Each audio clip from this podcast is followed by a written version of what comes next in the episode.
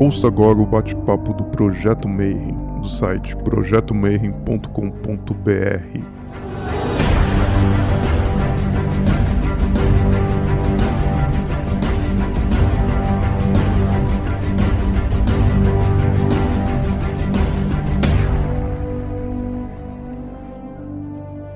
Bom dia para você que é de bom dia, boa noite para você que é de boa noite, boa tarde se você estiver assistindo isso aí depois no YouTube. Você está no Bate-Papo Mayhem e esse ano, infelizmente, a gente não vai fazer os encontros presenciais e a gente decidiu fazer grandes encontros virtuais para falar de vários temas que a, que a galera tem dúvidas sobre ordens, religiões, filosofias, uh, grupos. E hoje, que a gente está gravando, dia 20 de agosto, é o dia do maçom. E para a gente comemorar o dia dos Illuminates, eu chamei um grande amigo meu que eu tô com o currículo dele aqui, só que como a gente tem só duas horas de palestra, eu não vou ler todo o currículo dele. Mas digamos que cada vez que eu ia pegar um grau dentro da maçonaria, ele estava na comissão que estava organizando todo aquela, aquele processo para conferir os graus, né?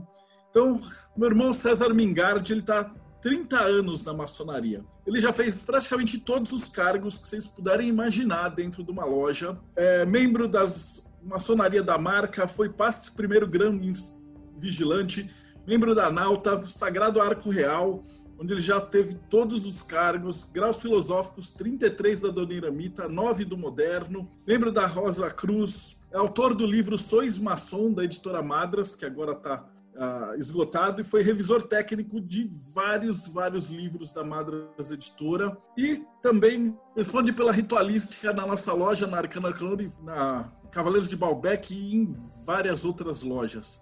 Mingardi, boa noite, irmão. Como é que você está? Boa noite, estou ótimo. Ah, como você disse, acho que a parte mais importante é de ter sido iniciado há 30 anos. Eu fui enganado, faz 30 anos que eu continuo me enganando ou enganando alguém quando eu falo de maçonaria. A, maçonaria, ela tem, tive contato desde a época anterior à época da faculdade, tinha lá meus 20 anos, e fui convidado por fratres da Ordem Rosa Cruz, que eu tive a honra de ser membro por acho, uns 25, 30 anos também. Incompatibilidade de horários, principalmente, eu deixei essa, essa fraternidade que é muito cara, né? É muito cara no meu coração. E foram irmãos da Ordem Rosa Cruz Amorque, mais exatamente lá na Rua Borges Lagoa, em São Paulo, é, que me convidaram a ingressar na maçonaria por um certo spoiler que eu fiz na numa visita que eu estive num primo meu de Rio Claro, que por coincidência entrou na Amorc no mesmo mês que eu entrei, sem ele nem eu sabermos da condição de Rosa Cruz de um e de outro, né, de ter sido iniciado na Ordem Rosa Cruz. E teve uma festa, a festa foi numa loja maçônica, conversei com uns irmãos lá na loja São Paulo, me perguntaram se eu tinha interesse. Eu disse que sim, fui convidado e lá estou faz 30 anos. Então, como o Débio disse, né, fui revisor de alguns livros, de participei ativamente da elaboração de manuais, algumas, algumas ordens, revisão desses manuais. Alguns dos templos precisam efetivamente de um, de um tapa para ajustar a linguagem, né, para não ficar uma linguagem muito arcaica, muito perdida no tempo, sem perder a essência. E vamos tocando história é essa. A questão do, da palestra ser no dia do maçom foi um quase acidente, né?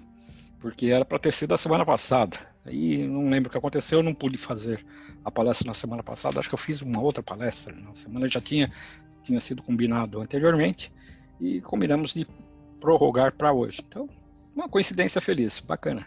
A gente fala assim, é, não existem coincidências, ainda mais aqui é. nesse programa. Uma das razões que eu te convidei para fazer essa palestra específica é que muita gente está lá no Facebook e fica recebendo tipo spam, venha ser maçom, inscreva-se nas maçonaria tal.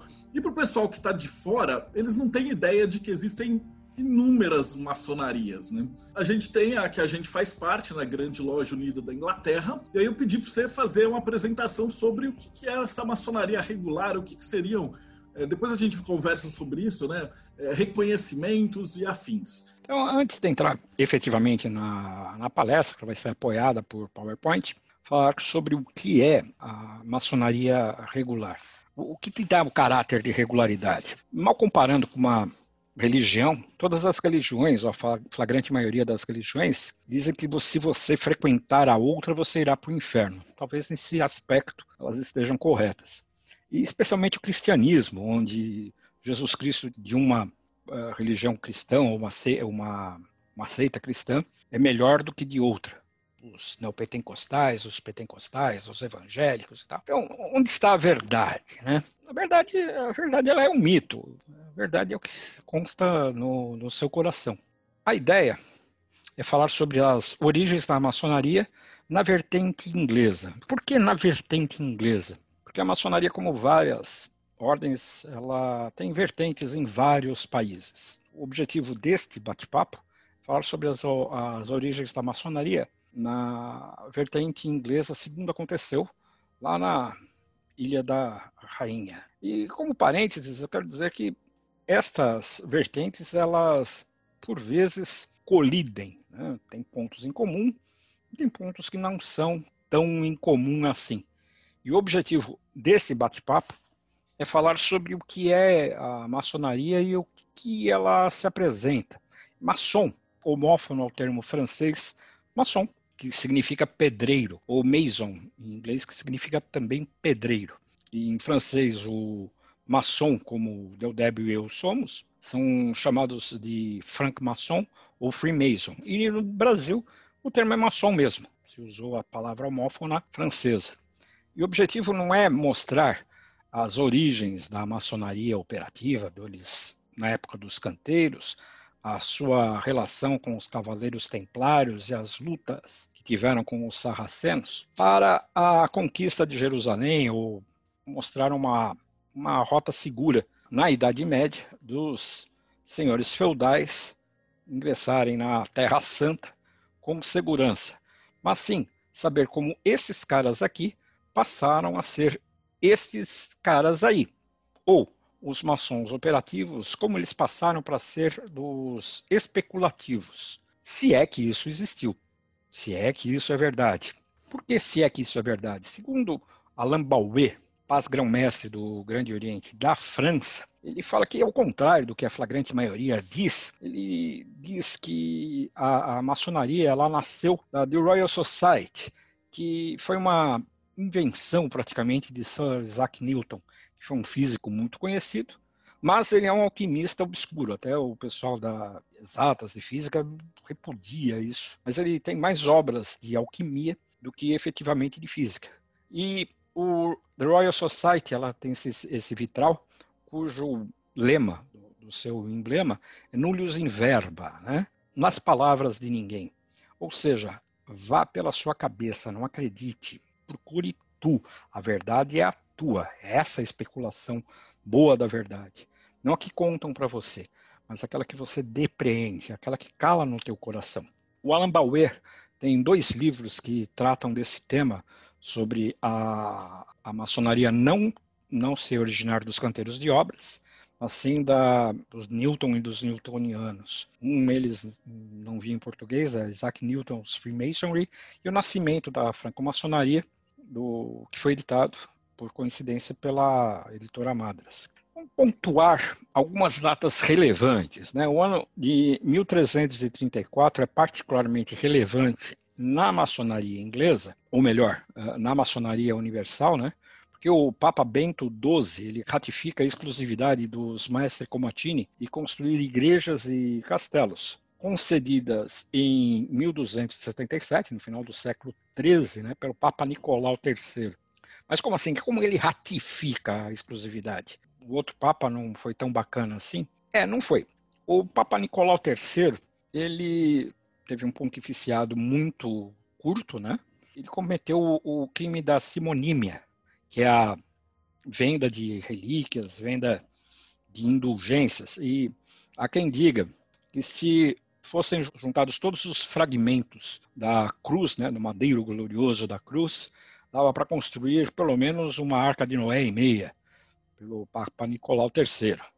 Então, ele foi homenageado por nada menos que Dante Alighieri na Divina Comédia, ilustrado essa linda, desenha, nesse lindo desenho do Gustavo Doré, nos versos décimo e décimo primeiro, no canto 19, onde o Dante vê, ele reconhece pelos pés, como, como ele reconhece, não sei, né, conversando provavelmente, o Papa Nicolau III, e pelo pecado de simonímia, é, ele era enterrado de cabeça para baixo, tendo os pés continuamente queimados.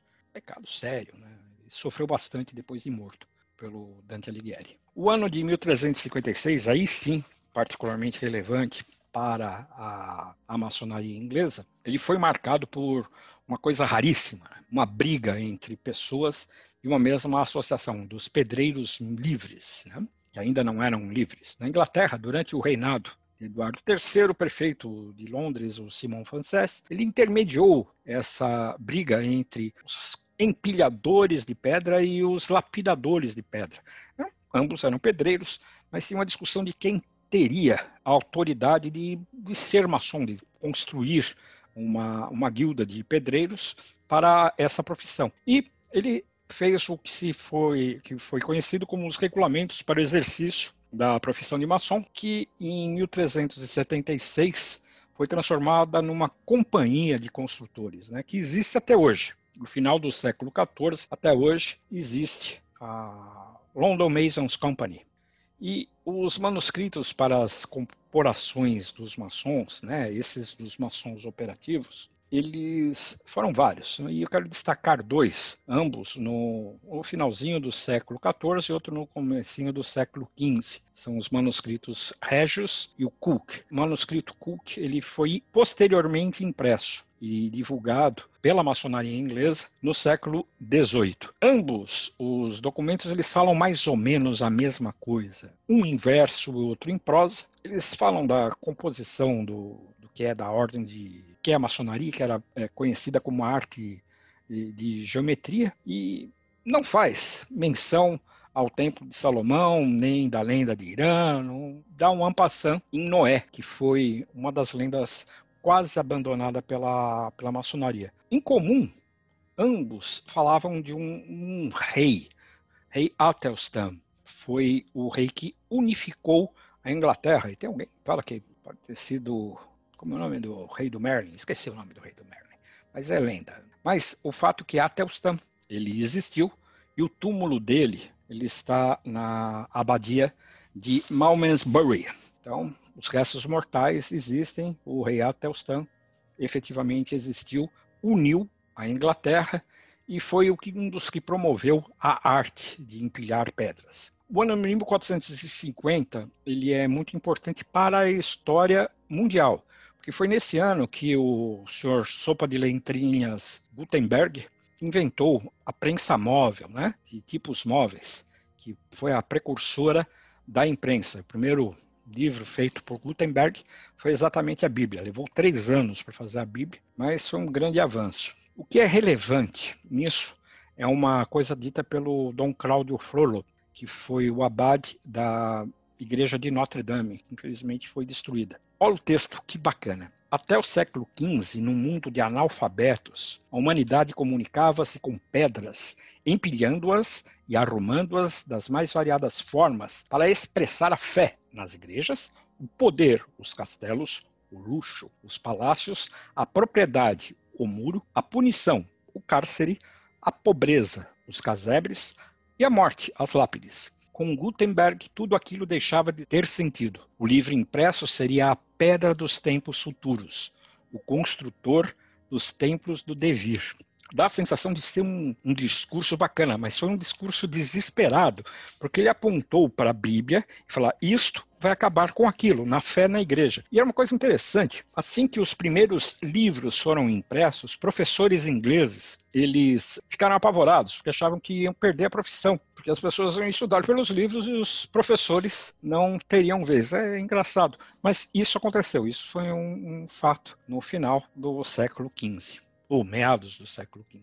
Mas qual a razão da maçonaria moderna, e leia-se sistema obediencial, ter iniciado na Inglaterra, Lembrem-se que eu falo sobre o ponto de vista inglês, não falo dos maçons operativos, como foi a mudança, mas sim do sistema obediencial, ou seja, a formação de potências maçônicas e lojas subordinadas à maçonaria.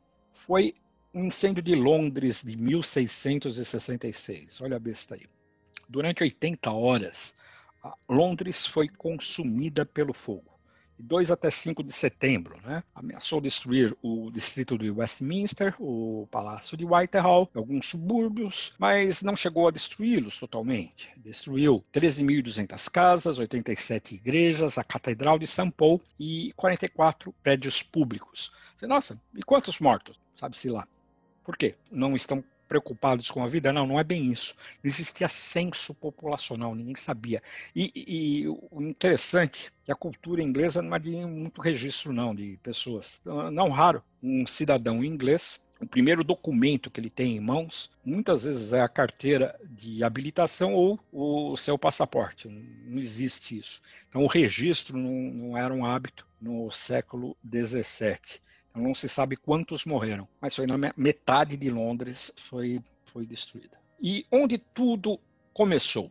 Neste beco, neste boteco, onde se servia as cervejas Stout e Porter, na Goose and Gridiron Ale House, na cervejaria do Ganso e da Grelha. E o primeiro propósito da reunião era realizar uma festa solsticial, uma só aquela tradição das antigas corporações medievais. Né? Originalmente, esse local era um recital, que foi posteriormente transformado numa cervejaria. E o nome original é, é uma paródia da casa de recitais Swan and Lyre, ou seja, o cisne e a lira foram transformados no ganso e na grelha, no velho e bom humor inglês que muitos odeiam. As quatro lojas Pimazes que se reuniram em 1717 na Inglaterra, elas se reuniram antes, um ano antes, para combinar essa festa, na Apple Tree Tavern, na Rua Charles.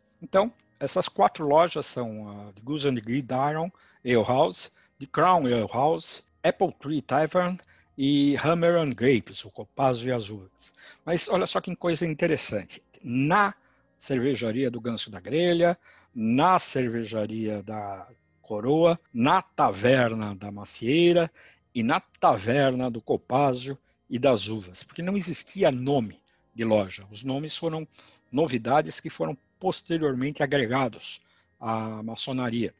E Lodge of Antiquity é a Grus and Gridiron, número 2. The Crown, eles continuaram bebendo e não montaram loja.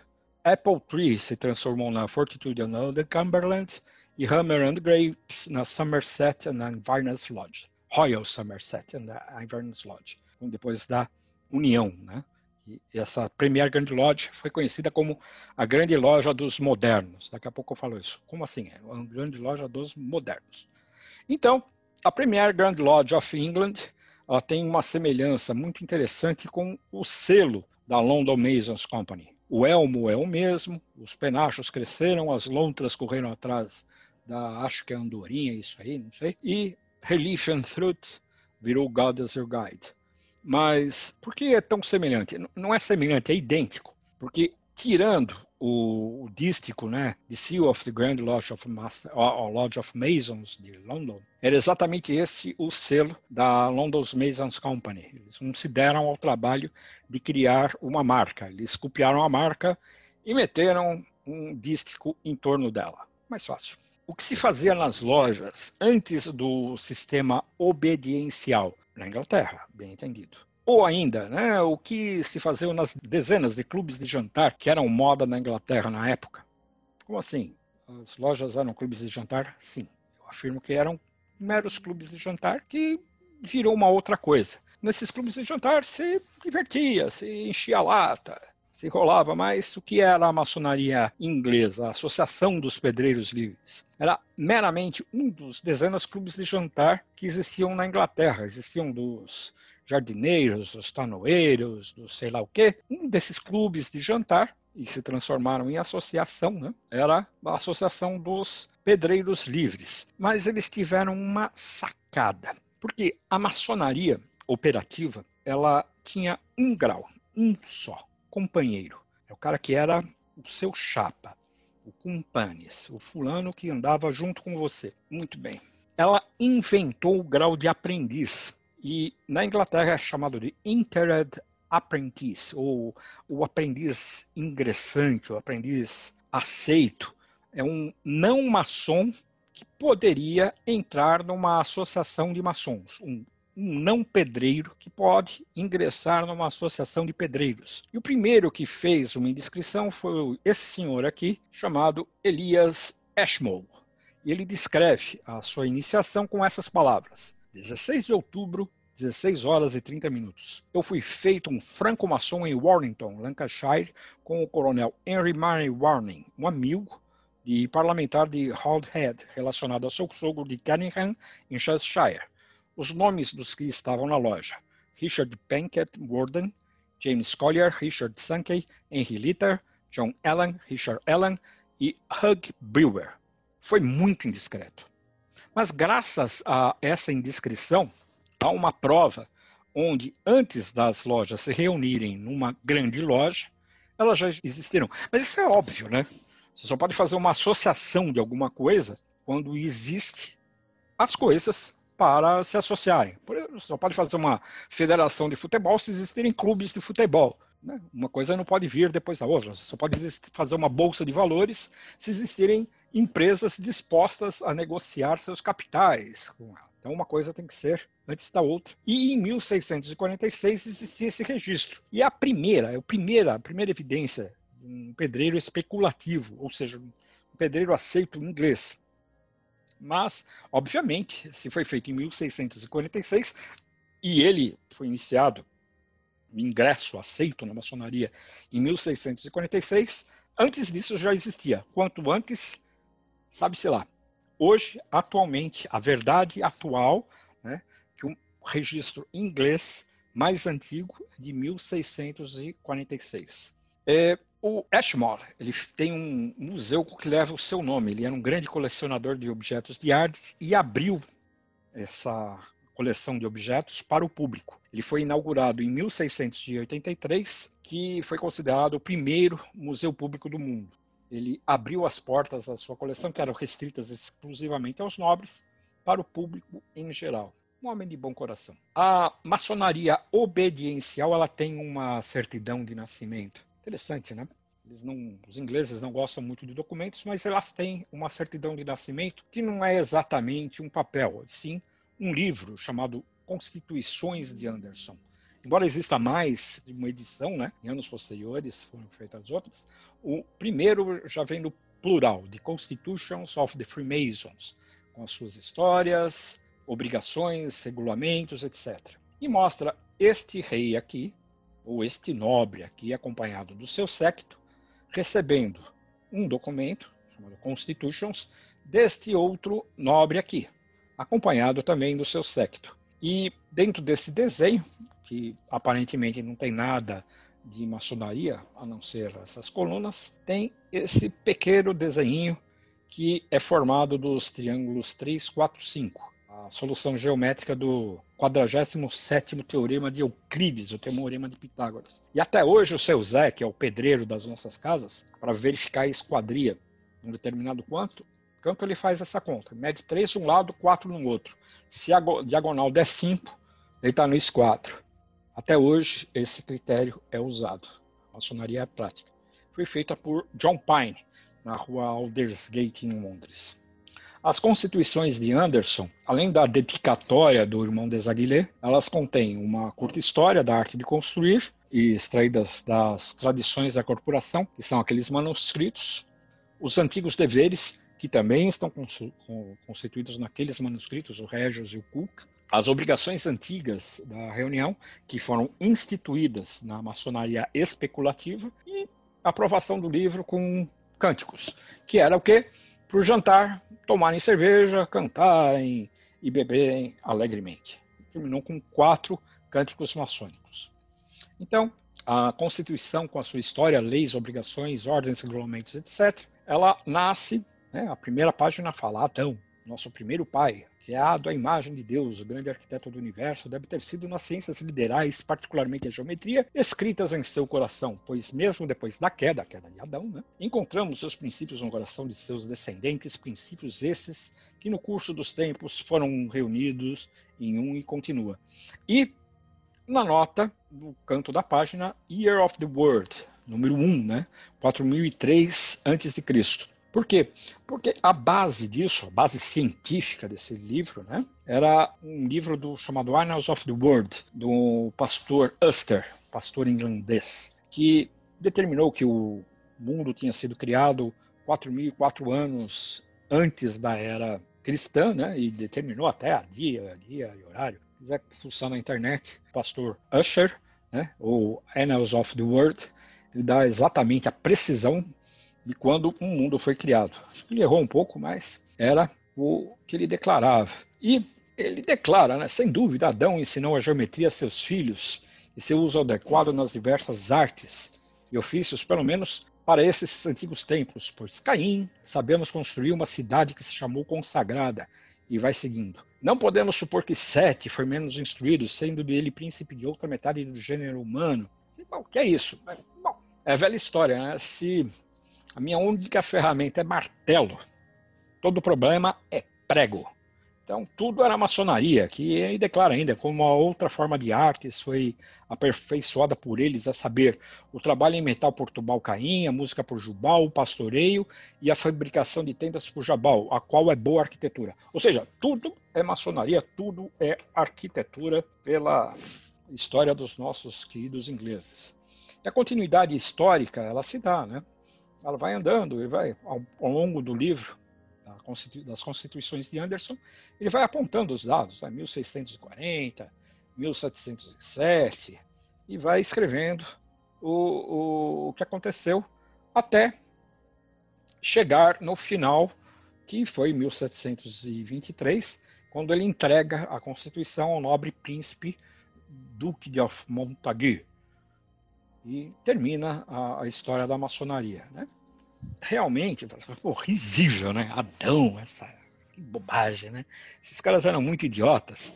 Mas hoje é fácil acreditar na evolução das espécies, que é o que é aceito como uma verdade insofismável hoje, nem sempre foi no passado. O nosso amigo Charles Darwin, ele foi ridicularizado pela imprensa quando ele veio com essa teoria, e a, e a imprensa ela não foi muito gentil com ele. E isso acontece 100 anos, quase 100 anos, ou melhor, 100 anos depois da fundação de, de, Londres, que ele nasceu em 1809, morreu em 1882, em torno de 1850, se me falha a memória, foi feita a teoria da evolução das espécies, e até então o estado da arte, a verdade, era a criação. O cientista era criacionista. Isaac Newton era criacionista. Presta atenção. Isaac Newton. Não estamos falando de qualquer Zé Ruela, não. Nós estamos falando de uma das maiores sumidades físicas que o mundo já conheceu. Criacionista. Tolo? Não. A verdade muda, né? E aí vem as obrigações dos franco-maçons com as extraídas dos, das lojas do Alemar e das usadas na Inglaterra, Escócia e Irlanda nas suas lojas de Londres.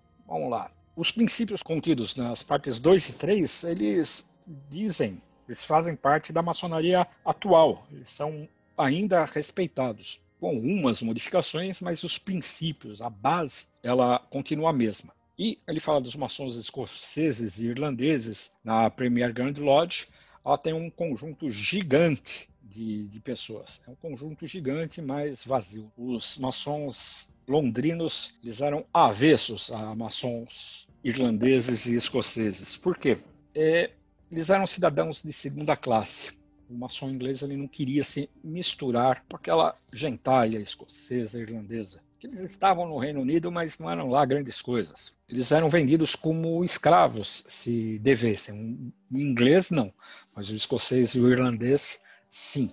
Se devesse uma grana, ele podia ser preso e vendido como escravo para saldar o seu débito. E não contentes esse impedimento de entrar na Premier Grand Lodge, os escoceses e irlandeses, em 1751, criaram a Grande Loja de Ethel, com esses dois querubins guardando a, o escudo e os dois menores guardando a arca da aliança. Querubim é um anjo multidimensional que tem como face o boi, o homem, o leão e a águia.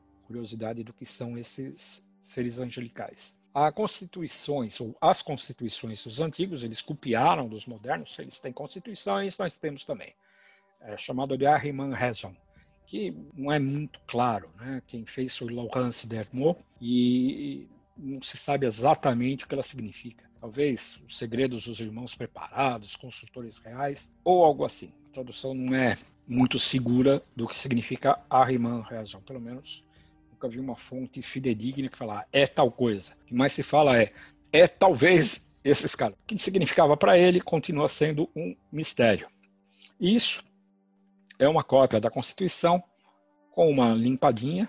O, eles tiveram a decência de fazer um logotipo bacana que foi mostrado anteriormente e fazer a associação com a London Masons Company, falando que existia sim uma ligação entre os construtores medievais e essa sociedade moderna, né, de 1751. E nas constituições ele declara que um maçom é declarado por sua profissão a acreditar firmemente no verdadeiro culto do Deus eterno, bem como em todos os registros sagrados que os dignatários e pais da igreja compilaram e publicaram para o uso de todos os homens bons, e continua, ou ser, blá, blá, blá, ou ser induzido a seguir os arrogantes professores do ateísmo do deísmo. Por que isso? Na segunda edição das Constituições de Anderson, houve a descristianização da maçonaria, e aí esses maçons tiveram a grande sacada de falar isso é coisa de moderno, isso é uma modernidade, e apelidaram os maçons da Premier Grand Lodge de os modernos, que era ofensivo. Por quê? Se eu tenho uma associação que se diz tradicional e um outro grupo falando esses caras são moderninho, é colocar ar-condicionado num Jeep, parceiro. Não funciona, tá errado. E pegou. O apelido pegou e eles foram os antigos e os seus antecessores foram chamados de modernos. Mas tem um lado bacana, porque o maçom é obrigado por sua profissão a acreditar num Deus? Por conta do Maestre Comatini ter sido ratificado pelo Papa Bento XII. Então, por sua profissão, ele tem que crer firmemente no verdadeiro Deus. Vamos nos lembrar que essa grande loja de escoceses e de irlandeses, e na sua flagrante maioria, católicos romanos. Então, eles deviam obediência ao Papa. E o primeiro conceito de regularidade ele foi feito pela, pelos maçons modernos, né, de 1917. E à medida que novas lojas ingressavam no então novo sistema obediencial, seus nomes eram agregados numa lista de lojas regulares. Uma lista de lojas regulares gravadas pelo mesmo John Pine, que fez aquele desenho bacana, consta o teorema, a 47 proposição de Euclides. Agora, eu vi essa, esse diagrama em mais de um desenho. Eu não sei se existia um diagrama dessas, um painel, né, com essas dimensões, pé direito gigante desses, só sei que existe mais de um. Iam colando os nomes das lojas da direita para a esquerda, de cima para baixo, e onde elas se reuniram. Né? E o certo é que cada loja devia ter uma lista das lojas regulares que atendiam à sua obediência. As lojas tinham como obrigação que eram os antigos regulamentos, que foi o terceiro artigo lá do, da Constituição de Anderson, né? Da, era obrigação deles terem essa lista das lojas regulares. As lojas da Inglaterra tiveram cinco grandes lojas. A Premier Grand Lodge, em 1717, em Londres. A grande loja de toda a Inglaterra, em York, que diz que é mais antiga que a 1717, mas não tem nenhuma evidência história disso. Isso daí foi em York a história lá do rei Atelstan, né? Foi essa grande loja. A grande comissão das mais antigas e veneráveis, blá, blá, blá, a Ethel Grand Lodge, e a grande loja do sul do Rio Trent, que foi uma cisão da loja Antiquity, que foi uma cisão da Premier Grand Lodge. E essas duas lojas formaram a grande loja unida da Inglaterra nessa linha do tempo, de 1717 até 1813, onde foi fundada a Grande Loja Unida da Inglaterra. A Premier, durante 96 anos, ela existiu sem interrupção. A de toda a Inglaterra, que é da York, ela teve uma interrupção de 20 anos, ela durou no total 46. No meio dela, formou a Grande Loja de Ethel e a dissidência Grande Loja do sul do Rio Trent. Ou seja, na intersecção das datas, durante 10 anos, na Inglaterra, tinha a briga de quem era regular e quem não era regular.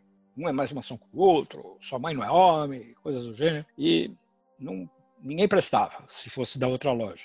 Mas, obviamente, devia ter intervisitação entre uma e outra loja, mas durante 10 anos eles viveram no mais profundo ódio maçônico, até que essas duas grandes lojas deixaram de existir e foi fundada a, em 1813 a Grande Loja Unida da Inglaterra, que adotou 1717 como a sua data de origem e completou em 2017 300 anos. Né?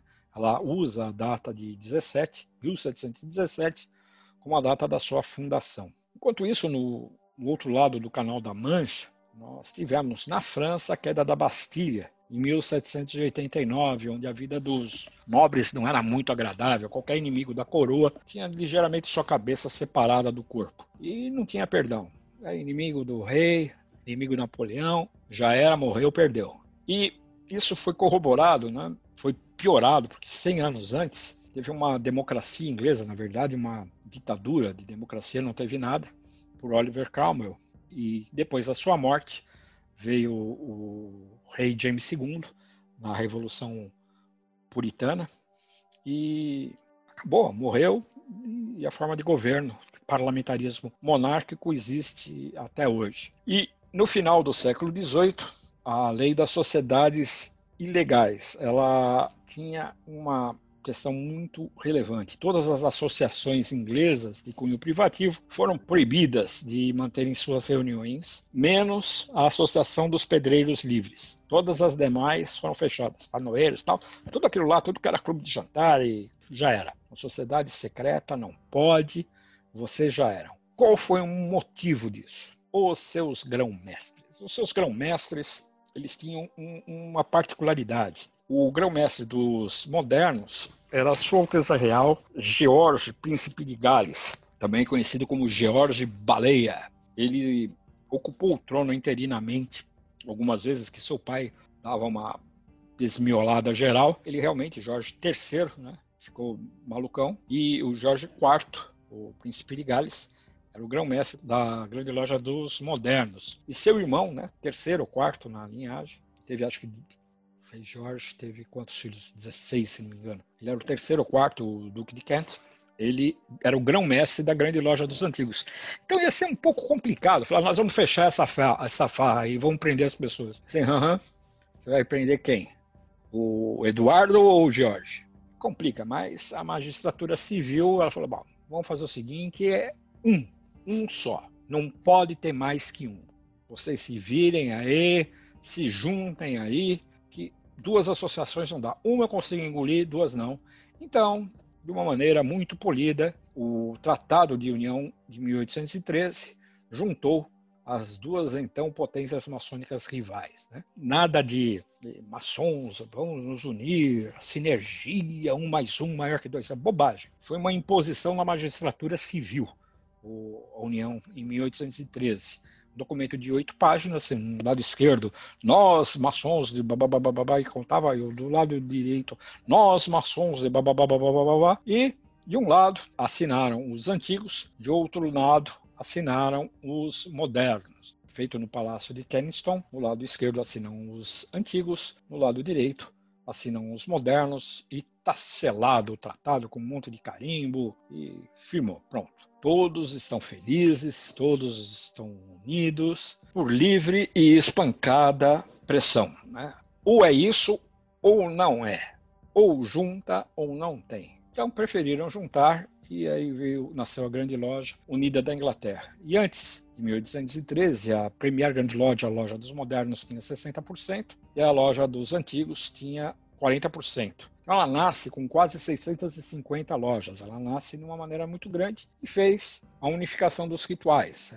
Os rituais eram diferentes, ela deixou eles mais parecidos. Hoje tem perto de 80, talvez 100 rituais ingleses. O mais praticado é o Emulation Ritual. O primeiro grão-mestre da Grande Loja Unida da Inglaterra foi o oitavo filho do rei Jorge III, o príncipe Augusto Frederico, duque de Sussex, da United Grand Lodge of Ancient and Pre-Accepted Masons of England. Os caras eram bons em fazer filho. Né? Foi o oitavo, foi o grão-mestre da grande loja unida da Inglaterra. Então, modernos e antigos se unem para a grande loja unida da Inglaterra e o lema é Audi, Vidi e Tassi. acho que principalmente Tassi. Ouvir, ver e fica quieto. É assim e assim tá bom. Os grão-mestres da GLUI teve uma lenda aí que ou era o Duque de Kent ou o Duque de Sussex. E falavam que o, o príncipe que era Duque de Sussex seria o próximo grão-mestre. Harry, príncipe Harry. Mas agora não é, ele nem mais príncipe é. Mas para desmentir isso, é só mostrar, né? O Duque de Sussex foi o primeiro.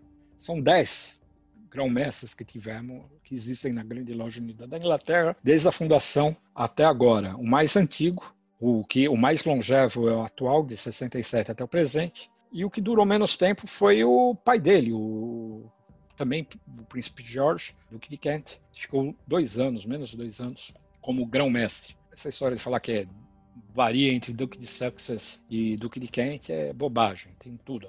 Conde de Zeeland, conde de Graham conde de Ripon príncipe de Gales, Grinda, que foi rei, né? Depois duque de Cornwall e Southern. Então, não tem. Isso daí é uma enorme bobagem. O que tiver na frente. Essa é uma reunião é, trimestral da grande loja. Se vocês olharem no entorno do pavimento quadriculado, existem pessoas com aventais vermelhos, né?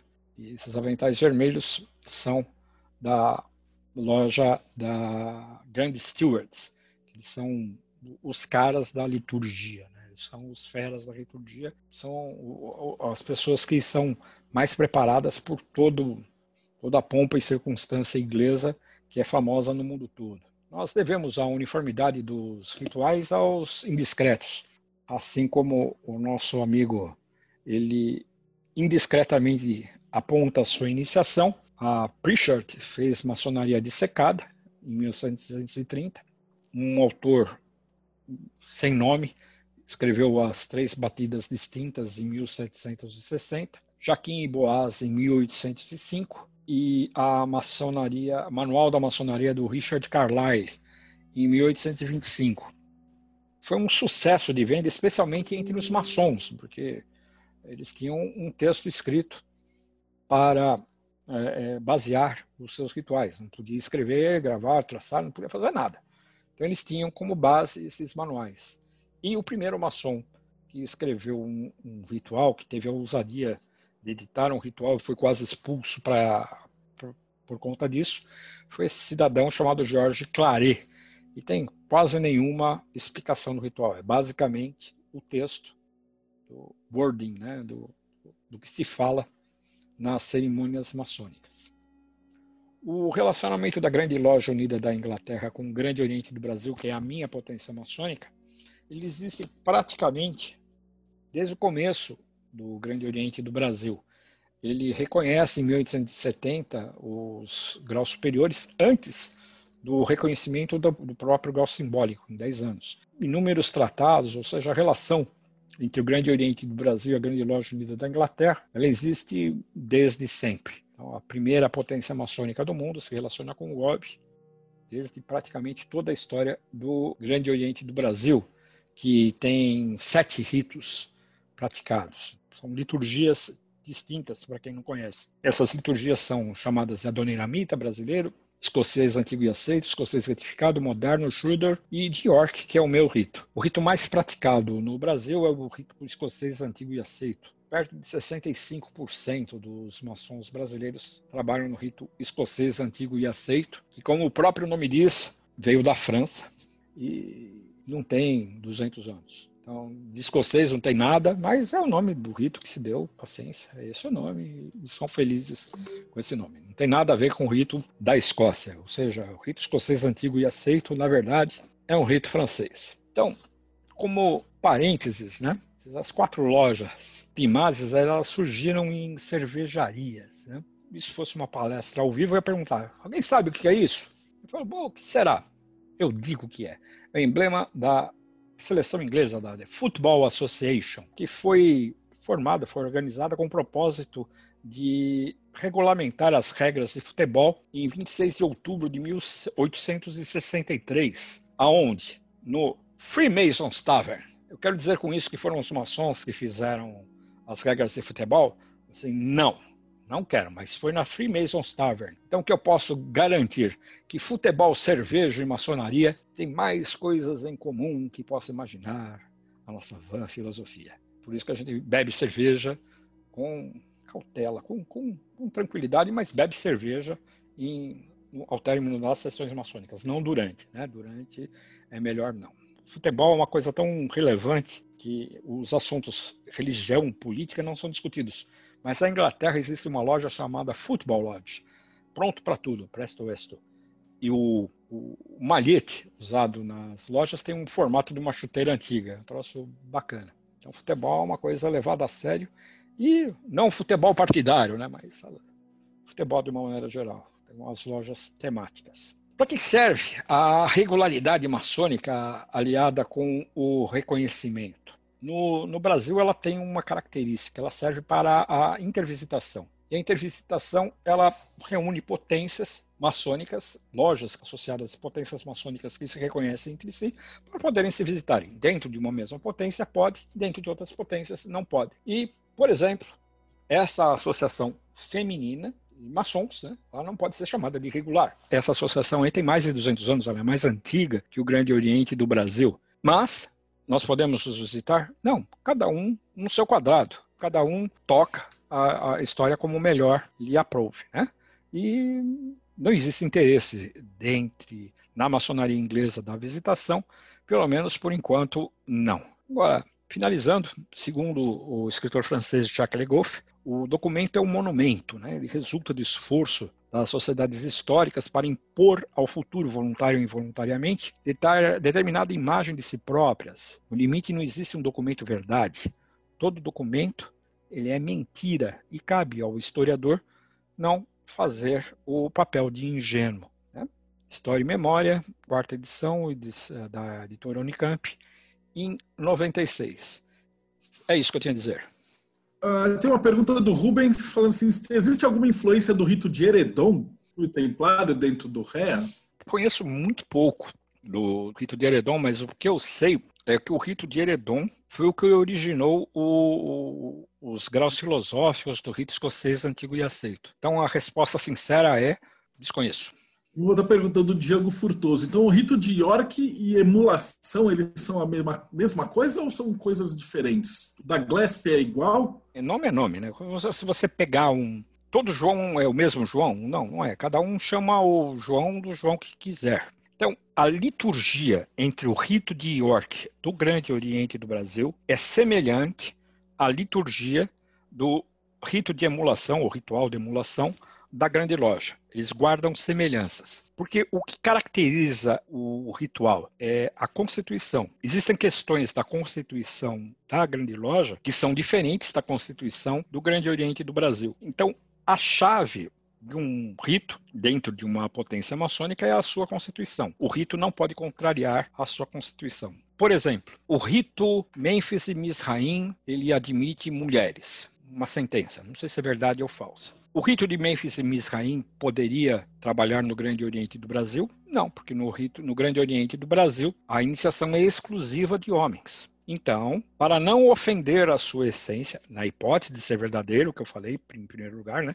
O rito de Mênfis e Misraim é misto. Realmente é misto. Então, para que o rito de Mênfis e Misraim pudesse trabalhar no Grande Oriente do Brasil, ele necessitaria, em primeiro lugar, de abandonar essa premissa. Aí fala, não vou abandonar. Então, você não vai ser praticado no Grande Oriente do Brasil. Então, qual é a diferença entre o, o rito de emulação, o ritual de emulação da Grande Loja, com o rito de York? Um outro detalhe é a Constituição.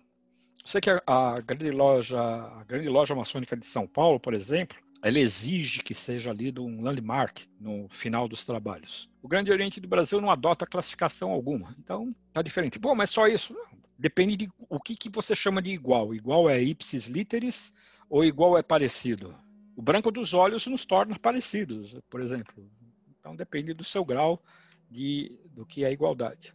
Mas é uma questão de nome, basicamente. Rodrigo Celso está perguntando qual é a relação da Grande Loja Unida com as outras potências que existem no Brasil? Existem muitas potências no Brasil? Olha, o Grande Oriente do Brasil é uma delas. Existem duas associações chamadas Comab, e, é, que é a Confederação da Maçonaria Simbólica do Brasil, né, e a CMSB. Né? Elas existem em praticamente todos os estados. A Grande Loja Unida da Inglaterra, ela reconhece, se não me falha a memória, seis grandes lojas, seis da CMSB. E da Comab não reconhece ninguém. Por quê? Olha, reconhecimento e regularidade são atos bilaterais. Existe o que é regularidade. Regularidade tem uma série de quesitos. Por exemplo, a iniciação exclusiva de nome. Eu declaro isso como regular. Eu declaro. A minha potência maçônica declara isso como regular. É uma declaração de vontade. E tem uma série de outros itens nas suas respectivas constituições. Aí eu vejo a potência do Marcelo Del Débio, uma potência, uma potência maçônica nova. Ela tem uma série de requisitos, ela é uma, uma potência maçônica que uma comissão atribui como regular. O Grande Oriente do Brasil vai, ser, vai reconhecer a potência Marcelo Del Débio se existir um interesse em tratar, fazer uma tratativa que é bilateral, é um acordo, né? Um tratado ele é por essência bilateral. Aliás, os acordos são bilaterais. Né? Ninguém se casa sozinho. Tem uma esposa, um muçulmano mais de uma, um mormon mais de uma, mas é um acordo naquele momento bilateral. São se existir interesse e as constituições permitirem ao reconhecimento. Então, o que existe é isso. A Grande Loja Unida da Inglaterra reconhece seis ou sete grandes lojas, não sei dizer quais. Do estado de São Paulo é uma delas, e Mato Grosso é uma delas, outra delas. Do Espírito Santo, Mato Grosso do Sul, Mato Grosso não. Mato Grosso do Sul, Espírito Santo, Rio de Janeiro e sei lá mais quem. Mas é meia, meia dúzia, mais que isso não, das 27 grandes lojas que existem espalhadas pelo território nacional. Além dessas outras aí, existem dezenas, talvez centenas de potências maçônicas. E essas, o Grande Oriente do Brasil não tem reconhecimento. No Brasil, só com a CMSB e a Comab. E não tem interesse de. Aí eu não falo em nome do Grande Oriente do Brasil, mas eu tenho esse conhecimento. Não tenho interesse em reconhecer, além das que estão submetidas à CMSB e à Comab, mais nenhuma. E eu tenho uma outra pergunta falando assim, poxa, e se alguém me convida para entrar no, no, Facebook, que agora tem, nessa pandemia, tá pipocando anúncios de lojas maçônicas e tal, como é que uma pessoa comum sabe que ela não está entrando numa roubada? Porque uma coisa que eu sei é que praticamente todas as lojas falam que ah, é, loja reconhecida não sei da onde, geralmente não é.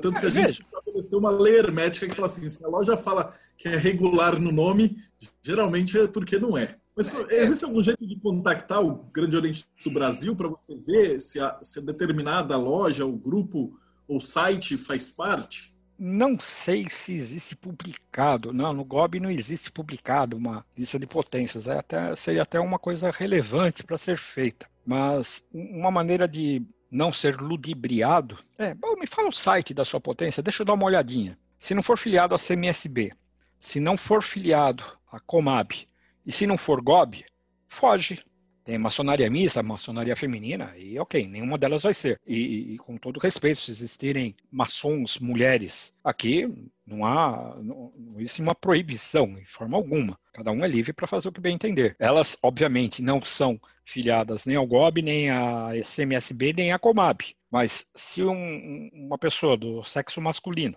quiser ingressar na maçonaria e não quiser entrar numa roubada, eh, procure saber se é CMSB, Comab ou GOB.